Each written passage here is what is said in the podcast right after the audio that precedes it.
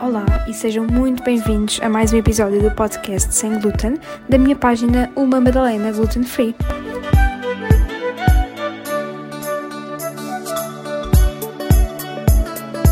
Olá a todos e obrigada por estarem aqui a ouvir mais um episódio.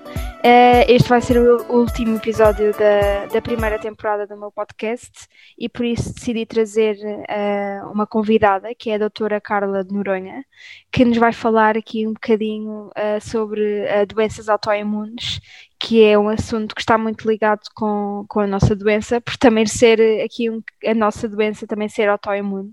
E achei interessante trazer este tema de uma pessoa que soubesse realmente do que é que estamos a falar e de tudo o que envolve uh, as doenças autoimunes. Uh, olá, doutora. Olá, boa noite. Uh, se quiser, pode-se apresentar um bocadinho para as pessoas a conhecerem também. o meu nome é Carla Noronha, trabalho neste momento, sou internista no Hospital Beatriz Ângelo e também no, no Hospital Cufo Descobertas. Em ambos sou coordenadora da, da consulta de doenças autoimunes. Um, e pronto, o meu gosto pelas doenças autoimunes surgiu muito cedo na minha formação, foi logo no internato geral.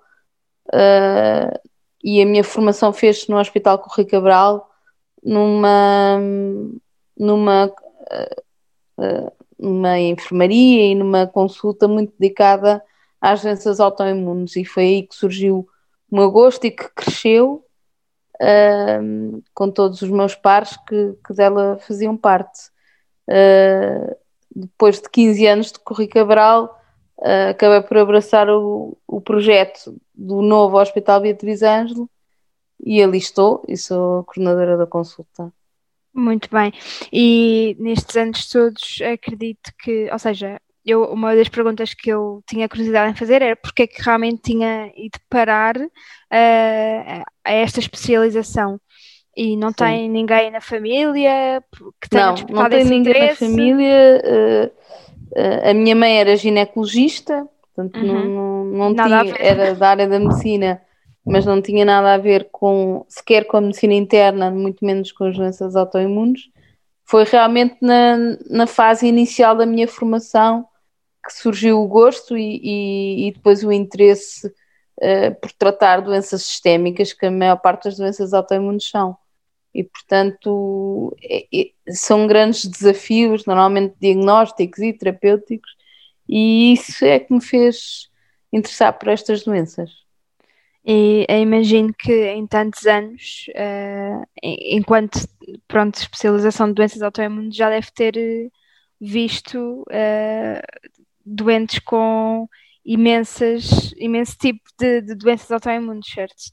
Exatamente, já, já, já vi quase de tudo, uh, não direi tudo, mas quase de tudo uh, durante estes, já são quase 25 anos, uh, mas já, normalmente vejo mais doenças que atingem múltiplos sistemas, de órgãos, por exemplo, lúpus, eritematoso sistémico, artrite reumatoide, a espondilite anquilosante, mas também aquelas doenças que são mais específicas de órgão, como é a doença celíaca, como é a tiroidite de Hashimoto, como, uh, como é a esclerose múltipla, portanto acabamos por ver, porque sou internista, como, porque funciona a medicina interna, acabamos de, por ver vários tipos de doentes com gravidades diferentes também. Claro Uhum. Um, e isso é muito bom. Não? É, é bom, é um grande desafio, mas também uh, dá-nos alguma,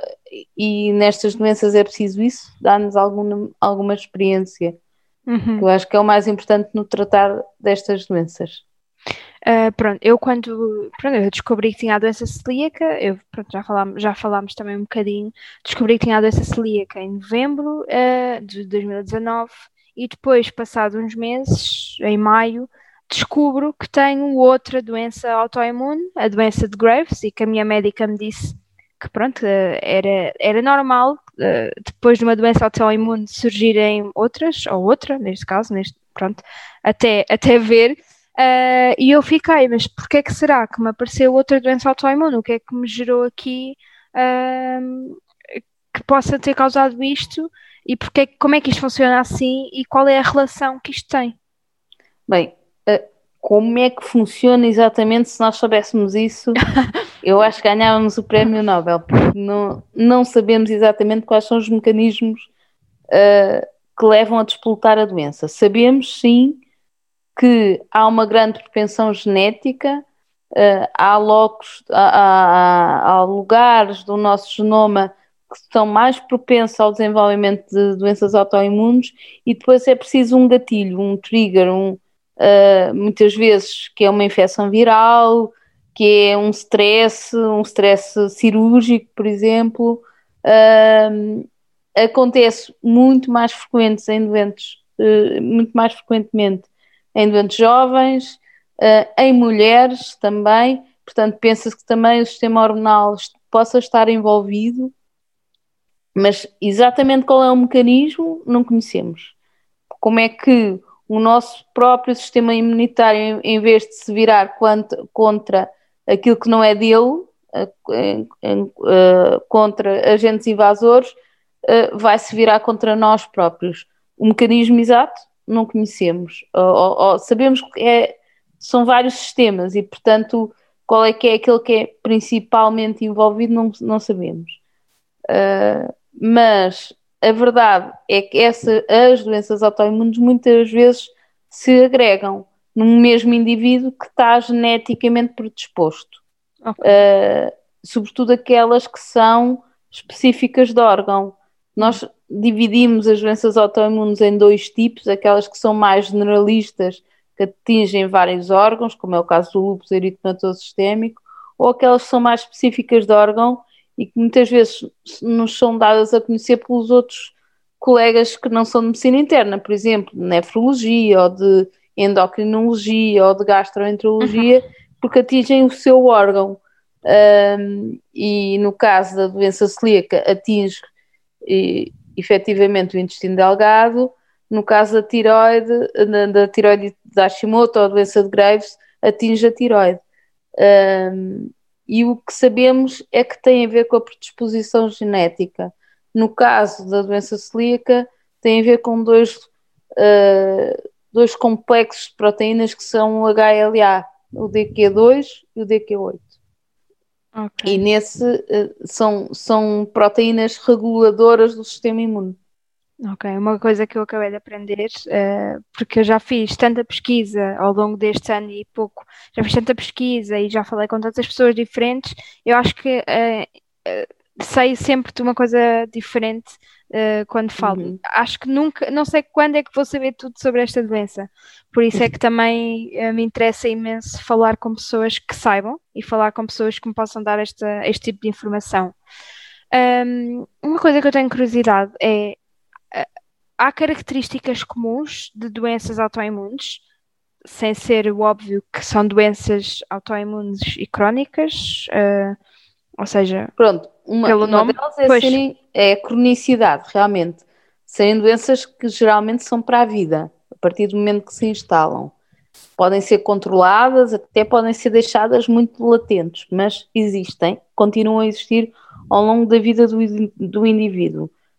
A outra característica muito frequente é ser mais uh, afetar mais os doentes jovens, ou seja, entre os 20 e os 40 anos é a idade predominante, embora possa aparecer na faixa etária depois dos 50 e possam, é claro que as crianças também são atingidas, não é? Isso Sim, claro. A doença, a doença é. celíaca é muito frequente na criança. Aliás, é mais frequente na criança do que no adulto. Uh, mas uh, depois uh, haver uma predisposição familiar, ou seja, filhos de doentes que tiveram doença autoimunes têm maior predisposição para também ter, às vezes, outras doenças autoimunes e não as que atingiram o, os seus progenitores. Uh, pode saltar gerações, não é? Pois.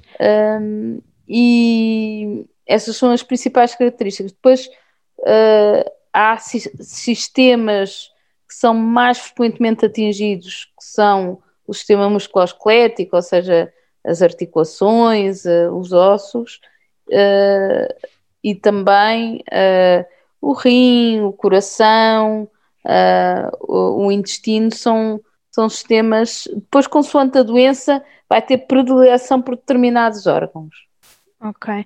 Por acaso é. é curioso falar nisso porque eu ainda não descobri, uh, ou seja, os meus pais já fizeram os testes de doença celíaca, os meus avós também, uh, que é a geração mais, mais antiga, antiga que eu tenho uh, uhum. a, a, viver, a viver, não é?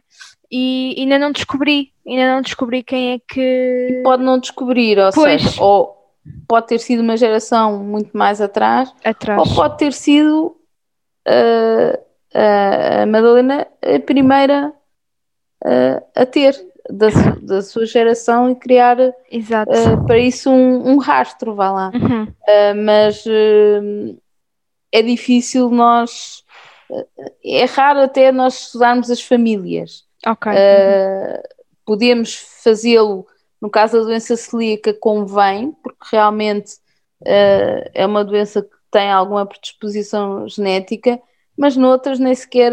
Agora, na, na, nossa história clínica, na nossa anamnese, isso é obrigatório lá estar, uhum. se há história familiar. Ah, pois, uh, mas é, não fazemos rastreamento das famílias, normalmente. Uhum. Por, eu, por acaso, haja sintomas. Pois, eu, pronto, eu por acaso fiz porque a minha avó também Uh, a minha médica também disse, pronto, já por precauço podem fazer, porque pode, pode realmente alguém ter a doença celíaca e há pessoas que são, uh, como se diz, assintomáticas, vá, que não têm, não têm sintomas. E a minha avó uh, sempre achámos, sempre teve Mas problemas. a doença celíaca é um bocadinho diferente no sentido das doenças autoimunes, ou seja, nós sabemos qual é o alvo, sabemos qual é o anticorpo e sabemos qual é o órgão atingido na maior parte das doenças autoimunes não há um marcador imunológico uh, tão, tão sensível e específico como é o caso dos anticorpos na, na, da doença celíaca e não há sintomas tão, tão uh, uh, específicos da doença. Okay. Portanto, uhum. é, é, eu diria que a doença, autoimune, a doença celíaca é uma doença autoimune um, que tem tudo, tem o pacote todo. E a maior parte delas não tem. Pois, pois. Porque, como eu estava a dizer, pronto, a minha avó teve, sempre teve alguns problemas uh, de estômago e assim, mas pronto, realmente fez. Foi por isso que nós também tentámos despistar, mas realmente fez e não, não é daí por isso, pronto, e como a doutora disse, pode não ser daí, posso ser eu a, a primeira a ter esta, Sim, esta sorte na vida. uh, uma pergunta que eu também gostava de fazer, mas que se calhar já me respondeu um bocadinho aqui, uh, porque disse que, que vocês, pronto, no vosso trabalho distinguem as, diferen as diferentes doenças autoimunes, não é? Pronto, e a doença celíaca está naquela em que é específica de órgão. É mais específica, pronto. Exatamente. Um... Não quer dizer que não tenha manifestações extraintestinais. E a maior sim, parte sim. das vezes, a sim. maior parte das vezes, sobretudo no adulto, as manifestações são extraintestinais. São okay. articulares, são o, uh, déficit, a osteoporose, por exemplo, são outro tipo de manifestações que não a, a, a intestinal. Na criança é mais frequente uh, aquela manifestação clássica da diarreia, da malabsorção, etc. Mas no, no, adulto não é bem assim. Muitas pois. vezes a primeira manifestação é uma anemia com déficit de ferro e, e quando vamos estudar essa anemia é que vamos uh, passar também pelo crivo da doença celíaca. Pois, até porque quando eu descobri, uh, para além de, de todas as, as, análises que tive de fazer, claro, para uh, ver como é que estavam as minhas vitaminas e assim, uh, e os meus valores, eu tive de fazer aquele teste do, do, uh, dos ossos, uh, densom, é densometria. É? Osteodensitometria. É, é isso, pronto. Tive de fazer e também não tinha percebido, e depois a médica, a minha médica, a minha gastro, explicou-me o porquê. E depois eu, quando tive um projeto na minha página à parte deste, em que falei, tive testemunhos de várias pessoas tanto pequeninos, pessoas, uh, meninos pequeninos que tinham descoberto uh, em idade pequena, uh, em idade de, de, criança, como em pessoas que tinham descoberto aos 30 e tal anos, aos 40 e tal anos, e os sintomas e o processo até descobrirem o que é que tinham, eu descobri coisas que eu nem fazia a mínima ideia, e houve pessoas que me disseram que tiveram 3 anos sem saber o que é que tinham, a passar mal uh, e não afetava mesmo só uh, a parte intestinal, não é? Afetava muito mais do que isso. Esse é o grande desafio desta doença, é, é lembrar-nos dela, porque só quando nos lembramos dela é quando está à procura dela. Uh, e, e, e, é por isso é que eu acho que a medicina interna é muito bonita nesse, nesse sentido, porque consegue-se lembrar de, de, várias doenças que são, não são tão frequentes como isso. Uhum. Uh, esta atinge 1,2% da população, portanto uh, é, é, é pouco frequente e, portanto, a maior parte ah, das pessoas não se lembra logo a primeira coisa quando tem uma anemia que tem falta de ferro, claro. a maior parte das vezes não é por mal absorção, é por perdas, uhum. perdas de sangue Sim. que não são visíveis. E, portanto, é isso que as pessoas vão à procura e esquecem-se um bocadinho da, da mal absorção por, uhum. por, pela doença celíaca. Ok. E agora, fugindo aqui um bocadinho à doença celíaca e indo um bocadinho à doença da tiroide, porque uhum. eu na doença celíaca, quando a minha médica me disse, ah, isto pode ser doença celíaca, eu já tinha ouvido porque tinha uma filha de uma, de, de uma amiga da minha mãe que tinha, mas eu não fazia a mínima ideia bem o que é que era. Sabia que ela não podia comer glúten e mais nada. Mas uhum. quando a médica me falou de, olha, estes valores, não sei o quê, tens de ir a uma, a, a uma médica específica, porque pode ser uma doença da tiroide. A doença da tiroide eu ouvia muito frequentemente, ou seja, a doença da tiroide é uma coisa que acontece, que, que, é muito frequente de acontecer. É muito mais aparecer. frequente que a doença celíaca. Uhum. Uh, a patologia da tiroide normalmente tem a ver com a função, ou ela funciona pouco, que é o caso do hipotiroidismo, ou funciona muito, que é o caso muito. do hipertiroidismo. No caso da doença celíaca, até se pode associar aos dois tipos de uhum. hipo ou hiperfunção. No caso da doença de Graves, há hiperfunção, é. no caso da tiroidite Hashimoto, há hipofunção. Uh, isto tem a ver com a tal predisposição genética, não é? Uhum. uhum. ter a, as duas doenças ao mesmo tempo, mas a doença da tiroide em si é mesmo muito mais frequente, sobretudo em Portugal, uh, e tem a ver com a absorção do iodo, não é? Um, é muito mais frequente em Portugal do que é a doença celíaca, por exemplo. Uhum. Portanto, Sim. teríamos muito mais gente com tiroidites aí a passear, que não sabem que têm, até porque muitas vezes a perda da função da tiroide é tardia, ou seja, andamos há muito tempo a produzir anticorpos contra a tiroide e sem sintomas nenhum. E sem, pois. Uhum. E sem sintomas nenhum, e depois há um dia que se faz uma análise ou há um dia que se sente mais cansado, com perda de cabelo, etc., e que se vai queixar disso ao médico e depois eh, é feito o diagnóstico mas pois. a maior parte delas é, é benigna, ou uhum. seja, uh, ou não causa grandes sintomas ou não necessita de terapêutica. Também, uhum. se não tiver hipo ou hiperfunção, não, não necessita de terapêutico. Apenas Pronto. necessita de vigilância. Isso, uhum. Isso sempre. Pronto, no meu caso, eu agora estou a fazer eh, pronto, terapêutica, estou a, a, tomar uhum. os medicamentos e também tinha um nó, tenho um nódulo na, da tiroide e fui, fui ver o que é que tinha, pronto, graças a Deus não era nada de, de, de mal, mas lá está, tenho que estar sempre a controlar e também acho que só, um, se calhar só chegámos lá, a doença da tiroide, depois da doença da celíaca, a doença celíaca, porque um, nós na realidade estamos constantemente a fazer análise, não é? E havia ali um valor que não estava muito bem, então a minha médica encaminhou-me logo e isso também, pronto, ajudou e ainda bem que, que foi assim, porque pronto, para, é uma coisa que se descobrirmos logo que se pode, ou seja, sabemos que é crónica, não é? Sabemos que vai estar connosco até o resto da vida, mas que podemos uh, controlá-la ou tentar pelo menos equilibrar as, as, coisas, não é? Exatamente.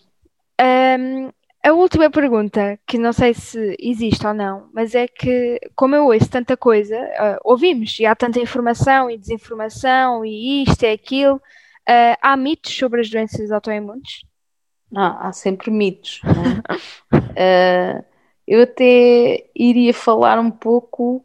Um, pronto, uma das coisas é se é mito, se é verdade, não é? Se tem relação Exato, com sim. o perfil hormonal, até porque é uhum. é muito mais frequente nas mulheres, não é? Uh, sim, tem.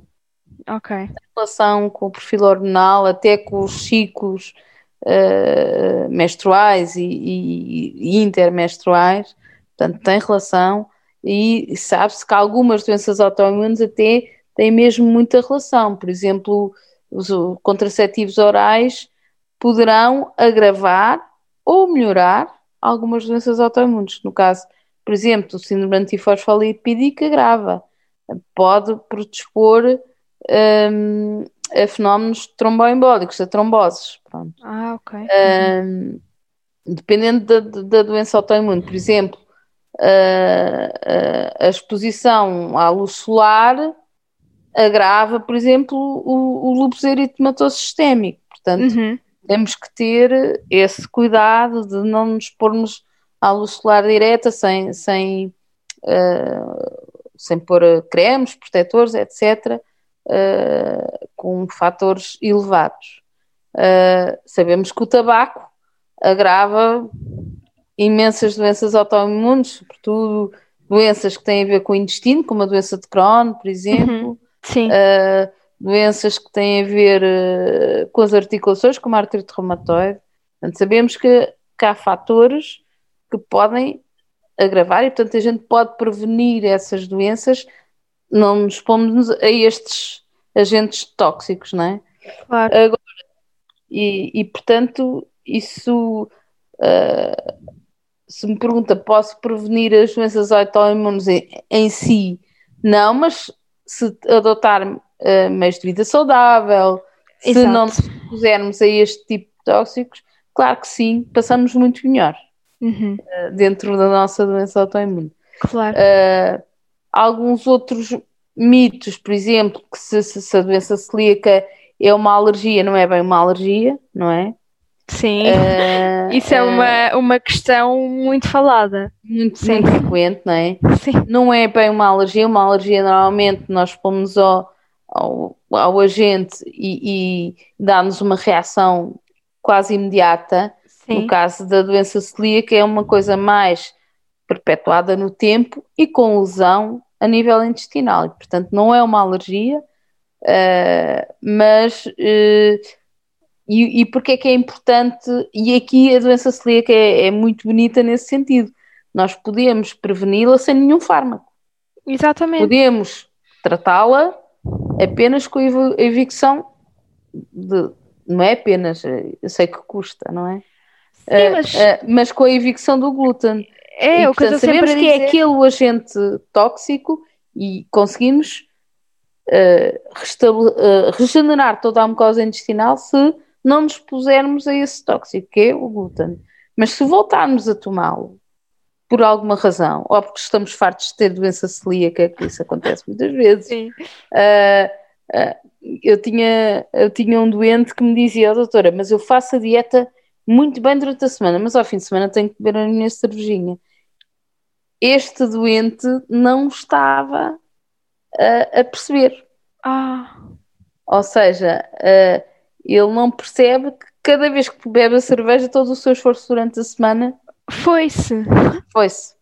E, portanto, e, está a causar lesão na mucosa. E porquê é que essa lesão na mucosa pode ser importante? Não é só por causa das mal, da má absorção do ferro, de, de, das vitaminas lipossolúveis, de, do cálcio, etc. Não, não é só por isso. É porque pode predispor a longo prazo a doenças uh, neoplásicas, nomeadamente os linfomas, não é? E, portanto, isto é muito importante que entre na cabeça das pessoas. A doença celíaca é para a vida, sabemos qual é, temos um agente identificado. Na maior parte das doenças autoimunes não, não há um agente identificado, está uhum. bem? E, e agora temos formas criativas de não comendo glúten, podem comer pão, podem comer tartes, podem comer eh, pizzas. Podemos comer tudo. Há outro tipo de farinhas e há outro tipo de. Uh, que não havia há 25 anos atrás quando eu comecei. Portanto, quando eu dizia é verdade, sim. Não, não, não pode comer glúten, era muito difícil para as pessoas cumprirem. Hoje em dia, pela criatividade de, de vários nutricionistas, de várias uh, pessoas ligadas à, à própria alimentação, em qualquer supermercado neste momento existe um, um corredor dedicado a isto. Não havia, antigamente era só na farmácia e algumas lojas especializadas que eram extremamente caras. Pois. Continua a ser caro ser uh, doente celíaco, continua a ser caro, mas compensa. Compensa a longo prazo. Compensa mesmo. E é isso que eu estou sempre a dizer quando me, pronto, quando me dizem, ah, que chatice, tens a doença celíaca, e é assim, claro que, que quando eu descobri, aos 21 anos, dizerem-me, olha, nunca mais vais poder, tudo o que tu comias, uh, vais ter que mudar isso. Claro que não é uma coisa fácil que eu diga, ah, não faz mal. E mudei do dia para o outro, porque não foi, e foi difícil aceitar. Mas quando percebi, ok, eu só tenho de retirar o glúten e de fazer agora as minhas coisas, ou de comprar as minhas coisas, com as farinhas que eu posso, com os ingredientes que eu posso. Por isso, se eu continuar assim, pronto, eu não tenho mais nenhuma implicação, eu vou ficar bem de saúde. Agora, uh, é muito mais difícil ter uma doença da tiroide, por exemplo, em que tenho todos os dias de tomar comprimidos e para mim é, é uma chatice, do que uma doença celíaca que eu sei que se não comer o glúten, estou super bem, estou super saudável e está tá tudo bem. Por isso percebo perfeitamente. Por isso é que a doença celíaca é bonita nesse sentido. Nós sabemos exatamente o que evitar. Uh, no caso de outras doenças, não é bem assim. É mais, e, mais complicado. É mais complicado. É, noutras doenças tem que se tomar fármacos imunossupressores, etc., que são mais complicados, até em, em termos de efeitos secundários, e que precisam sempre do seguimento de uma consulta especializada, porque claro. tem muitas interações. Uh, a doença celíaca pode-se passar bem durante anos e anos e sem sem problema nenhum desde que se cumpra. Agora, para um jovem é difícil dizer, olha, cuidado quando vais jantar fora, uh, tens que ter cuidado com, com o que se pede, com, com, até com alguns mixes que fazem nas próprias frigideiras, etc. Uhum. Portanto, tem que se ter muito cuidado com isto. Agora, os restaurantes já estão mais alertados para isto e quando se diz, olha, não posso comer glúten, conseguem arranjar alternativas. Mas antigamente isso não acontecia e portanto eu acho que é, foi uma questão de adaptação, acho que se, se aprendeu muito nos últimos 20 anos uh, e, e uh, o vosso tipo de atividade, ou seja, um doente celíaco ensinar a outro é das coisas mais importantes e, e as associações de doentes, etc., têm sido muito importantes uh, nesse tipo de ensinamento. É. A Associação de Celíaco, de, dos Celíacos de Portugal está muito desenvolvida e é, é. e é uma excelente.